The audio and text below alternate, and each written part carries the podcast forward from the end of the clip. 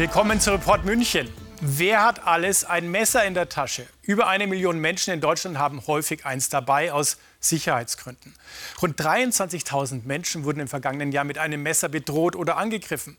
Wie sicher sind noch öffentliche Plätze, Busse und Bahnen? Und warum kann die Bundespolizei wenig ausrichten? Das haben sich unsere Autoren Florian Heinold, Fabian Mader und Oliver Meyer-Rüth gefragt. Sie haben auch ein Mädchen getroffen, das bei einem bestialischen Angriff mit dem Leben davonkam, andere dagegen nicht.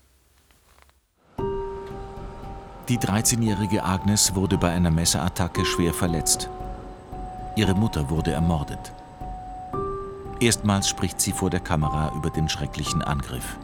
Es war eigentlich hier, was passiert ist, das alles. Ich war da in diesem Shop mit meiner Mutter und ich sah der Mann, ähm, wo er mit dem Messer auf meine Mutter war. Dann, ich habe einfach der Name von meiner Mutter gerufen, um zu sehen, ob sie noch lebt oder, oder sie irgendwas sagen konnte. Ne? Aber ich habe nichts gehört. 2021. Ein Somalier sticht in Würzburg wahllos auf Passanten ein. Er tötet Agnes Mutter. Die damals Elfjährige kämpft um ihr Leben. Als ich gerannt bin, der Typ hat mich ähm, angestochen, ähm, dreimal. Ich hatte nichts mehr in äh, meinem Kopf, als ich will einfach nicht sterben. Sie schleppt sich aus dem Kaufhaus. Ein brasilianisches Paar hilft ihr. Aber der Attentäter macht weiter. Da stellt sich ihm ein Mann mit bloßen Fäusten in den Weg. Agnes Familie stammt aus Brasilien. Sie werden den Mann später erstmals treffen. Solche Schlagzeilen scheinen sich zu häufen. Allein im vergangenen Jahr haben in Deutschland mehr als 23.000 Mal Menschen mit Messern gedroht oder zugestochen. Die meisten Fälle gab es, bezogen auf die Bevölkerungszahl, in Bremen, Hamburg und Berlin, gefolgt von Sachsen-Anhalt. Stuttgart, Samstagnacht. Der Schlossplatz füllt sich immer mehr. Partygänger, Feiernde. Ich liebe euch alle, Wallah. Wallah, Wallah. Aber in der Umgebung haben Messerattacken in den Vorjahren zugenommen. Deshalb gilt hier am Wochenende ein Messerverbot. Die Stuttgarter Polizei muss es durchsetzen. Ein heikler Job. Katharina Ruf und Dino Bajlovic haben Dienst. Wenn wir Messer oder äh, gefährliche Gegenstände finden, werden die beschlagnahmt nach den rechtlichen Möglichkeiten und dann werden die einbehalten. Was will man damit erreichen? Na, mehr Sicherheit für die Bürger in Stuttgart. Gut, dann folgen. In Fünferteams machen sich die Polizisten auf zu Personenkontrollen. Hallo, schönen guten Abend. Hallo, Bajlovic von der Polizei. Eine Personenkontrolle. Kommen Sie gerade zu uns. Der Grund ist einfach nur, dass hier vermehrt Straftaten begangen werden. Bitte bleiben Sie mal, bitte bleiben Sie mal kurz hier. Drei junge Männer. Der eine spricht nur Arabisch. Papiere unterschreiben. Die Polizisten durchsuchen jede Tasche. Die Regeln sind klar. Heute Abend dürfen Sie kein Messer dabei haben, das größer ist als 4 cm von der Klingenlänge. Ähm, auch wenn es das normale Küchenmesser ist, wo Sie sagen, das habe ich immer dabei. Wir hören manchmal, das habe ich dabei, um mir ein Brot zu schmieren oder sonstiges. Das ist einfach heute Abend verboten und wird einbehalten von uns. Die Durchsuchung dauert mehrere Minuten. Dann gibt Dino Bajlovic das Ergebnis durch. Wir haben Königsbauer einmal bei einer Person Verstoß BTMG mit Joint. Drogen, aber kein Messer. Die Polizeiaktion spricht sich rum. Manche reagieren gereizt. Zu viele Polizisten hier. Wo geht das ja? ja, ja. Wir fühlen, uns nicht, wir fühlen uns beobachtet überall. Der Herr im weißen T-Shirt. Hallo, schönen guten Abend, die Polizei. Eine Personenkontrolle. Aber einen Ausweis bitte. Ob sie noch ein Messer finden? Für den Stuttgarter Polizeipräsidenten ist das Messerverbot alternativlos. Also wir hatten in den letzten fünf Jahren in der Innenstadt immer wieder Steigerungsrate, was die, der Einsatz bzw. Delikte mit Messern betrifft. Und dann kam es dazu, dass wir, bevor wir die Diskussion angestoßen haben, einige versuchte Tötungsdelikte in der Innenstadt hatten. Zum Glück gab es keine Toten. Ähm, und dann haben wir die Initiative ergriffen. Die Bundesinnenministerin fordert jetzt ein generelles Messerverbot an Bahnhöfen und in Zügen, wo es auch viele Attacken gab. Das ist ja eine Forderung, die ich bei der letzten Innenministerkonferenz vorgetragen habe. Die wird aus den Bundesländern ja auch geteilt. Äh, da, wo wir Verantwortung tragen, äh, die Bundespolizei führt schon Kontrollen durch an Bahnhöfen. Tatsächlich? Die zuständige Gewerkschaft sagt, bisher darf die Bundespolizei gar nicht anlasslos kontrollieren. Anders als die Polizeien der Länder. Wir sind hier sehr, sehr eingeschränkt. Äh, wir sind zwar an den Bahnhöfen zuständig, aber wir haben überhaupt keine Kompetenz, verdachtsunabhängig, aufgrund kriminalistischer Erfahrung, aufgrund von Erfahrung der Beamten selber einzuschreiten und zu kontrollieren. Im Gegenteil, ähm, wir sind hier so stark gehemmt, dass wir überhaupt keine rechtliche Grundlage haben. Auf dem Stuttgarter Schlossplatz sind am Wochenende Messer seit Februar verboten. Die Polizei darf anlasslos Personen durchsuchen, anders als die Bundespolizei. Suchen Sie gleich nach gefährlichen Gegenständen, nach Messern. Auch er hat kein Messer dabei. Unter den Feiernden hier sind viele Menschen mit Migrationshintergrund. Die Kontrollen führen manchmal zu Konflikten. Hallo, schönen guten Abend. Die Polizei. Eine Personenkontrolle. Haben wir die Ausweise? Die beiden Männer werfen den Polizisten vor, sie nur wegen ihres Aussehens zu kontrollieren. Moment, lassen Sie mich bitte ausreden. Bitte ausreden lassen. Ich erkläre es Ihnen doch jetzt, okay? Also. Den gleichen Vorwurf hört man hier immer wieder. Die Polizisten sollten mehr äh, auf die, auch auf die deutschen, also auf die deutschen Personen achten. Auch mit blonden Haaren, nicht immer die mit schwarzen Haaren. Wissen Sie, wie ich meine? Daher ist schon ein bisschen Rassismus. Für die Personen mit Migrationshintergrund, jetzt so wie die jungen Männer, kommt es immer mehr so vor, aber eventuell halten die Personen sich auch an den Brennpunkten einfach öfters auf.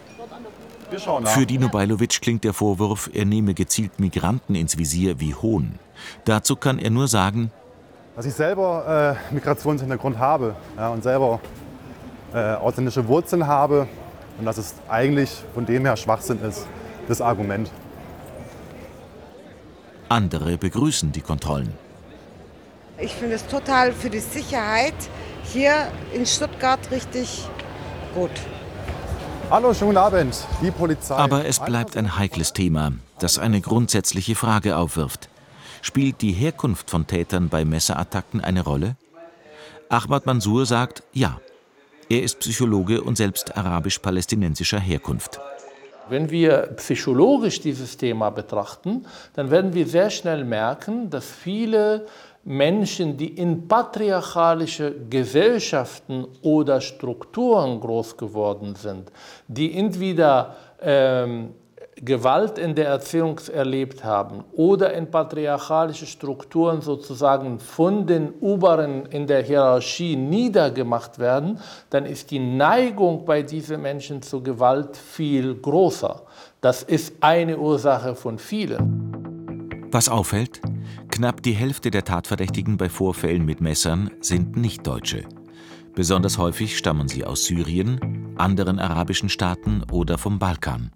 Was mir wichtig ist, sind zwei Sachen. Darüber sprechen zu können, ohne ganz schnell als rassistisch oder als äh, äh ausländerfeindlich zu gelten. Und zweitens, nicht zu verallgemeinern.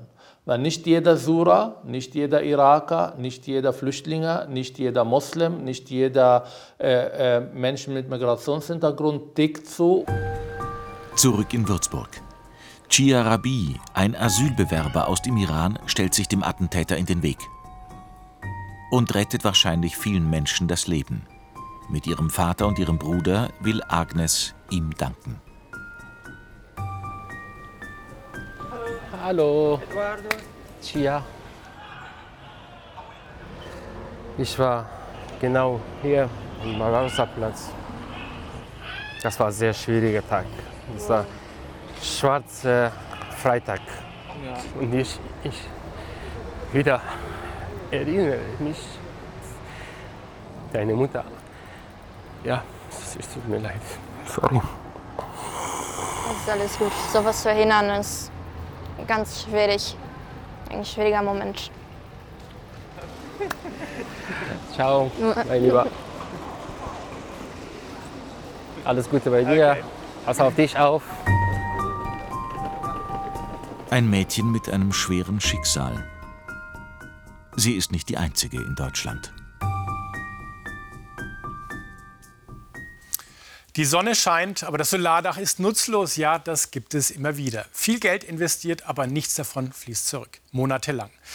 Das sorgt für Frust bei Hausbesitzern. Die Energiewende wird ausgebremst, auch weil Stromnetze nicht ausreichend ausgebaut sind. Deutschland will Vorzeigeland sein und blamiert sich immer mehr. Nadja Armbrust und Ulrich Hackmann über hochmotivierte Bürger und die bittere Realität. Hochsommer in Deutschland. Erntezeit für Solardachbesitzer. In dieser Gemeinde wird die Energiewende ernst genommen. Flossenbürg in Bayern. Auch Werner Rosner und seine Schwester haben im Frühjahr viel Geld investiert, hoffen jetzt im Sommer auf die ersten Einnahmen. Wie schaut's aus? Ja, wir Machen wir würden, Strom? Wir würden momentan 15 kW machen. Machen wir auch, aber Schön. können wir nicht abrechnen. Wie kann das sein? Die Solarzellen können Strom produzieren. Sie dürfen ihn aber nicht ins Netz einspeisen. Stillstand für ihre zwei Solaranlagen. Eine gehört Werner Rosner, die andere seiner Schwester. Ich habe 30.000 Euro bezahlt und kann es jetzt nicht nutzen. Da will man was machen für die Energiewende und dann geschieht nichts. Seit Mai sind die Anlagen voll funktionsfähig. Wo das eigentliche Problem liegt, zeigen sie uns im Keller. Es fehlt ein neuer Zähler. Das ist der Zähler. Moment, das läuft ja noch in die richtige Richtung. Dieser alte Zähler zählt den Strom, der hier verbraucht wird. Wäre die voll funktionsfähige Anlage angeschlossen, würde dieser Zähler rückwärts laufen. Wir können das mal einschalten, dass man den Zähler rückwärts laufen sieht. Ja. Das zeigen Sie uns. Ja. Ja, aber das ist doch, das ist ja nicht erlaubt, oder? Das ist nicht erlaubt, weil man da quasi den, den bereits verbrauchten Strom wieder abzieht, den man jetzt erzeugt. Jetzt ist mal der rote Streifen Jetzt, da. jetzt sieht man es. Jetzt kommt das rote, geht rückwärts. Rückwärts laufende Zähler sind noch streng verboten. Werner Rosner hat die Anlage gleich wieder abgeschaltet. Er wartet schon seit Monaten auf die Installation eines neuen Zählers, der seinen produzierten Strom erfassen kann. Und er ist nicht der Einzige in Flossenbürg. Robert, bist du schon am Netz? Also wir haben im äh, April einen Auftrag vergeben. Wir waren dann am 19. Mai waren wir fertig Ah, mit Installieren. Ja. Und, ja, und seitdem darf ich eigentlich die Anlage nicht betreiben. Die Politik fordert, ja, man soll was machen, was soll was machen. Und dann macht man was und, und kann dann aber eigentlich nicht einspeisen. Also das ist ja, ist ja eigentlich hirnrissig. Ja. Werner Rosner weiß allein in Flossenbürg von mehreren Solardächern, die auf Anschluss warten. Diese Anlage ist schon seit März fertig und immer noch nicht am Netz, weil der Zähler fehlt. Man muss halt immer sehen, es ist keine staatliche Behörde, es sind Gelder, die die Leute aus ihrer Tasche bezahlen, privat, um die Energiewende mit äh, voranzubringen. Ein Problem nur in Flossenbürg? Wir fragen nach beim Bundesverband der Solarwirtschaft. Man kann generell inzwischen sagen, dass Verzögerungen beim Netzanschluss zu den großen Bremsklötzen der Energiewende zählen, nicht nur in einzelnen Bundesländern, sondern bundesweit. Dabei boomt der Sonnenstrom. Und es soll noch viel mehr werden. Laut Prognosen wird sich die Photovoltaikleistung in fünf Jahren verdreifacht haben, in zehn Jahren verfünffacht. Und 2045 soll es achtmal so viel sein. Darauf scheinen die Netzbetreiber nicht gut vorbereitet. Dass man sich nicht rechtzeitig darauf eingestellt hat, dass teilweise auch Netzausbau nicht in hinreichendem Maße rechtzeitig auch angestrebt wurde. Dann hinzu kommt sehr viel Bürokratie. Viel Bürokratie, das beklagt auch Werner Rosner. Seit Monaten kämpft er um einen Termin für den Zählereinbau. Jetzt hat er es endlich geschafft. Doch der Monteur muss nun erst mal prüfen, ob die Anlage technisch okay und anschlussfähig ist. Die Anlage ist doch schon gelaufen, ne? die läuft doch schon. Ihr Zähler läuft doch schon rückwärts. Momentan nicht. Ist aber rückwärts gelaufen. Der Zähler ist rückwärts gelaufen. Ja. Ja, zum Ausprobieren, also viel ist es Nee, nee, schon ein bisschen mehr. Das sehen Sie auf Ihrer App. Das sehe ich. Äh, das normale Netz, was, das läuft 30 Jahre läuft das normal in dem Haus. Und jetzt mit einmal kommen jetzt 40 kW vom Dach, die in der andere Richtung schieben. Das ist halt dann ganz schwer äh, zu kalkulieren. Dass immer Strom, genug Strom da ist, wenn es gebraucht wird. Und dass aber der Strom, der anfällt, weggeleitet werden kann. Solarstrom vom Dach wird aus Privathäusern überwiegend über das Niederspannungsnetz weitergeleitet. Das ist das Netz, das die einzelnen Haushalte mit Strom versorgt. Diese Leitungen sind vielerorts zu schwach, um große Mengen an Solarstrom wegzuleiten oder viel Strom für Wärmepumpen und E-Ladestationen zu liefern. Große Strommengen, zum Beispiel von Offshore-Windparks, werden über Stromautobahnen zu Verteilerpunkten gebracht. Wie eng es wird im deutschen Stromnetz, spüren Sie hier, im Schaltleitungsraum von Tennet, einem der vier Betreiber der großen Stromautobahnen. Die Netze sind auf die Kraftwerke der Vergangenheit ausgelegt. Damals haben wir sehr wenige planbare Kraftwerke gehabt. Heute haben wir wesentlich erneuerbare Energien als Erzeuger. Die sind aber abhängig vom Wetter. Und das heißt, wir müssen jetzt reagieren. Und das führt dazu, dass wir viel mehr eingreifen in unseren Netzbetrieb. Während wir vor 20 Jahren zwei oder dreimal im Jahr eingegriffen haben, machen wir es heute 20 bis 30 Mal am Tag. Die Stromautobahnen müssen dringend ausgebaut werden, aber auch die Mittelspannungs- und Niederspannungsnetze. Das deutsche Stromnetz scheint der Energiewende im jetzigen Zustand nicht gewachsen. Mit Folgen.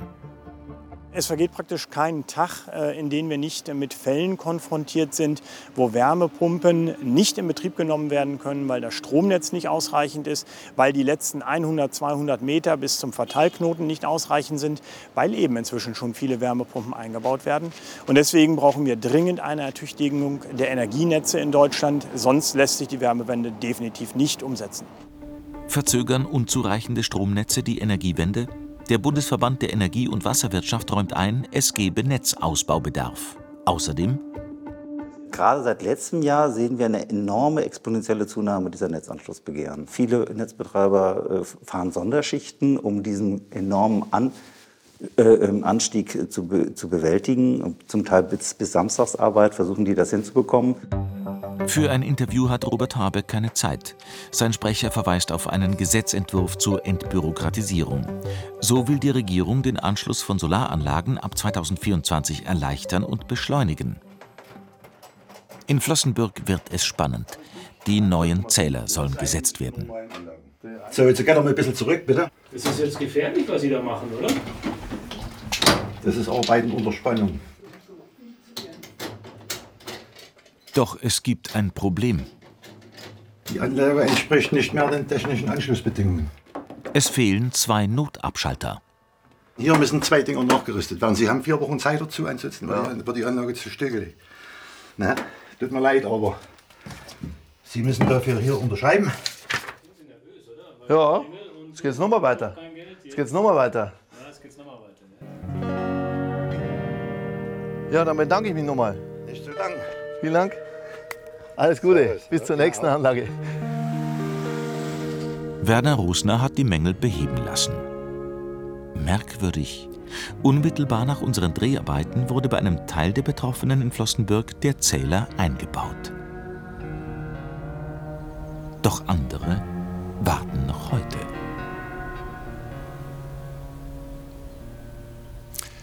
Hubert Aiwanger hatte als Schüler ein antisemitisches Flugblatt im Schulranzen. Das hat in Bayern ein politisches Erdbeben ausgelöst. Freie Wähler und CSU erleben eine Vertrauenskrise. Ministerpräsident Söder sagte heute, es darf jetzt nichts mehr dazukommen. Doch nun spricht ein Report erstmals ein Mitschüler vor der Kamera über die Zeit mit Hubert Aiwanger. Die politische Krise in Bayern scheint noch längst nicht ausgestanden. Ein Beitrag von Hans Hinterberger und Gabriele Knitsch. Das ist er, Hubert Aiwanger, der Chef der Freien Wähler, der stellvertretende Ministerpräsident Bayerns. Das ist Aiwanger, der König der Bierzeltrede für die einen, der bedenkliche Populist für die anderen. Politik für die Zukunft, Politik mit den Freien Wählern und nicht Politik mit den Grünen an die Wand, meine Damen und Herren. Wie Markus Söder eilt auch Aiwanger wahlkämpfend von Volksfest zu Volksfest. Doch als sich am Samstagmittag der große Festumzug in Augsburg formiert, bleibt Aiwangers Kutsche plötzlich leer. Nur Markus Söder ist hier und spricht über ein Flugblatt, das Aiwanger angeblich vor Jahrzehnten als Elftklässler verfasst haben soll. Das sind schlimme Vorwürfe im Raum. Dieses Flugblatt ist äh, menschenverachtend und geradezu eklig. Am Vorabend hatte die Süddeutsche Zeitung Aiwanger unterstellt, er habe als Gymnasiast ein antisemitisches Flugblatt verfasst. Report München liegt die entscheidende Seite einer Schülerarbeit vor. Hier wird die Hetzschrift schon vor über 30 Jahren dokumentiert, aber niemandem zugeordnet. Der Aufruf zu einem fiktiven Bundeswettbewerb. Wer ist der größte Vaterlandsverräter? Erster Preis ein Freiflug durch den Schornstein in Auschwitz. Ein oder mehrere Exemplare der Schrift sind damals in Aiwangers Schultasche gefunden worden. Dafür sei er vor einem Disziplinarausschuss zitiert worden, sagt er selbst. Was ist davon zu halten? Aus der Landtagsopposition werden Rücktrittsforderungen laut. Wirbel um Aiwanger, nicht zum ersten Mal. Bayerischer Landtag, Juni 2023. Ich erwarte von Regierungsvertretern, dass sie die Demokratie verteidigen und nicht schwächen. Wenn Sie noch einen Funken Anstand haben, sollten Sie von sich aus von Ihrem Amt zurücktreten. Auf einer Demonstration gegen das Heizungsgesetz der Bundesregierung in Erding hatte Aiwanger das gesagt. Jetzt ist der Punkt erreicht, wo endlich die schweigende große Mehrheit dieses Landes sich die Demokratie wieder zurückholen muss und denen in Berlin sagen, ihr habt wohl den Arsch offen da oben, meine Damen und Herren. Ein demokratisch gewählter Minister, der die Demokratie bezweifelt? Auch Markus Söder zeigt sich irritiert.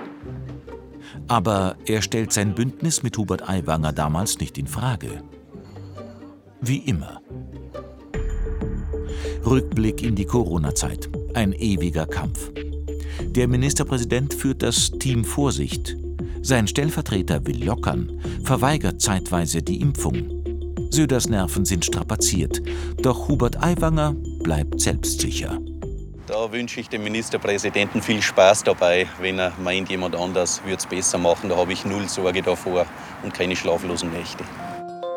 Bisher gab es einen festen Kitt, die Idee der rein bürgerlichen Bayern-Koalition, vor allem im Kampf gegen die Berliner Ampelregierung, vor allem gegen die Grünen. Aber gilt das noch? Eine schwierige Frage für Markus Söder, sagt die Politikwissenschaftlerin Ursula Münch. Also das ist genau das Dilemma, dass er an dieser sogenannten bürgerlichen Koalition festhalten möchte, weil ansonsten ja diese, diese Erklärung und Erzählung der CSU nicht mehr äh, greifen würde, äh, dass man das einzig ampelfreie Land in Deutschland ist. Es ist später Samstagnachmittag geworden. Im oberbayerischen Rosenheim hat das Herbstfest begonnen, in stürmischen Zeiten. Eigentlich war Aiwanger als Gast angekündigt, aber man wartet vergeblich. Während die Menschen hier feiern, rumort es in seiner Partei. Report München erfährt, das Ganze trifft die Freien Wähler weitgehend unvorbereitet, obwohl Aiwanger seit über einer Woche von den Recherchen der Süddeutschen Zeitung wusste. Dann endlich äußert er sich. Ich habe das fragliche Papier nicht verfasst und erachte den Inhalt als ekelhaft und menschenverachtend. Der Verfasser des Papiers ist mir bekannt, er wird sich selbst erklären. Weder damals noch heute war und ist es meine Art, andere Menschen zu verpfeifen. Aber wer ist der Verfasser? Bei der neuen Presse in Passau geht ein Anruf ein. Es meldet sich Helmut Aiwanger, Hubert Aiwangers Bruder. Er habe das Flugblatt verfasst. Wir haben das Wort von Hubert Aiwanger und seinem Bruder und es gilt die Unschuldsvermutung. Hat der zweite Mann im Freistaat damit einmal mehr eine Sache ausgestanden? Es scheint beinahe so. Und doch bleiben selbst in seiner Partei Zweifel und Fragen. Der rheinland-pfälzische Freie Wählerchef Stefan Wefelscheid teilt Report München mit, Tatsächlich hat sich der Landesvorstand aber die Frage gestellt, warum sich ein bis mehrere Flugblätter in seiner Schultasche befanden. Doch anstatt Aufklärung zu liefern, geht Aiwanger zum Tagesgeschäft über. Montag Besuch in Miltenberg, Unterfranken. Jetzt muss ich mir ein Ski machen für euch. Nicht, dass ich unanständig ankomme. Wie ist es denn möglich, dass es bei Ihnen im Schulranzen gefunden wurde, dieses Papier? Glauben Sie mir, das ist gar nicht so wichtig, wie Sie meinen. Lieber ins Bierzelt, dirigieren. Im Laufe des Tages wird er seine Partei hinter sich bringen, auch wenn er Fragen offen lässt. Die Botschaft, alles sei nur eine Medienkampagne dass sich da womöglich ein früherer Lehrer, der politische Gegner, wer auch immer, äh, da im, im Grunde eins auswischen will aufgrund der recht guten Umfrageergebnisse. Also ich möchte nicht ausschließen, dass die ganze Geschichte womöglich Aiwanger und den Freien Wählern womöglich mehr nutzen könnte als Schaden. Selbstbewusst war Aiwanger schon immer. 2008 führt er die Freien Wähler erstmals in den Bayerischen Landtag. 2018, ein Jahrzehnt später, gelingt ihm der Sprung in die Regierung, die Koalition mit Markus Söder. Aber wird Söder dieses Bündnis weiterführen? Reporterinnen und Reporter des Bayerischen Rundfunks haben in den letzten Tagen mit zahlreichen Mitschülern von Hubert Aiwanger gesprochen. Sie teilten unterschiedlichste Erinnerungen mit. Mario Bauer ist der Erste, der offen seine Erinnerungen über den Schüler Aiwanger teilt. Heute Abend, kurz vor der Sendung, zeichnen wir auf. Äh, er kam halt ab und zu, wenn, wenn die Klasse schon drin war und er reinkam, hat er halt so einen Hitlergruß gezeigt. Äh, er hat auch sehr oft so eben diese äh, Hitler-Ansprachen nachgemacht in diesem Hitler-Slang und da wollte er immer damit auffallen. Ja, es waren jugendfeindliche Witze über Auschwitz und so weiter. die, die sind definitiv gefolgt, hundertprozentig. Man könnte jetzt natürlich sagen, äh, pubertäre Phase. Viele haben es damals abgetan als Spinner. Ähm, war, welche starke Gesinnung dahinter gesteckt hat, keine Ahnung. Das kann man schwer sagen. Tatsache ist, vom Politiker Aiwanger sind solche Ansichten nicht überliefert. Heute Vormittag in München Krisentreffen der CSU, der Koalition, der Regierung. Doch als Markus Söder vor die Kameras tritt, hat er kein Ende der Flugblattaffäre zu verkünden. Aiwanger müsse und werde jetzt noch einen Fragenkatalog beantworten, aber er bleibe im Amt. Ich sage aber auch, es ist jetzt kein Freispruch oder Freibrief. Der Fall Aiwanger. Er könnte den bayerischen Wahlkampf auch weiterhin auf den Kopf stellen. Vor wenigen Minuten erreichte uns eine Stellungnahme der Freien Wähler. Darin heißt es, der Landesverband der Freien Wähler Bayern, der Vorstand der Freien Wähler Landtagsfraktion sowie alle Kabinettsmitglieder der Freien Wähler stehen geschlossen hinter Hubert Aiwanger. Sie wehren sich gegen alle Diffamierungsversuche und Spekulationen zur Person Hubert Aiwanger. Der gesamte Landesverstand der Freien Wähler Bayern will eine bürgerliche Koalition in Bayern fortsetzen und den Freistaat stabil halten. Dies ist nur gemeinsam mit Hubert Aiwanger möglich. Soweit die Stellungnahme. Und nun zu den Tagesthemen mit Ingo Zamparoni. Auch ihr befasst euch ja mit Hubert Aiwanger. Ja, da wollen wir nämlich nochmal nachhaken, wie Ministerpräsident Markus Söder heute da mit den Vorwürfen gegen Hubert Aiwanger umgegangen ist. Aber natürlich blicken wir auch auf die Bundeskabinettsklausur in Meseberg. Dazu gleich ein Gespräch mit Bundesfinanzminister Christian Lindner. Danke, Ingo. Ja, das war Report München. Am Donnerstag folgt Monitor. Ich wünsche Ihnen jetzt noch einen interessanten Abend hier im Ersten. Wir bleiben bei der Thematik dran. Machen Sie es gut.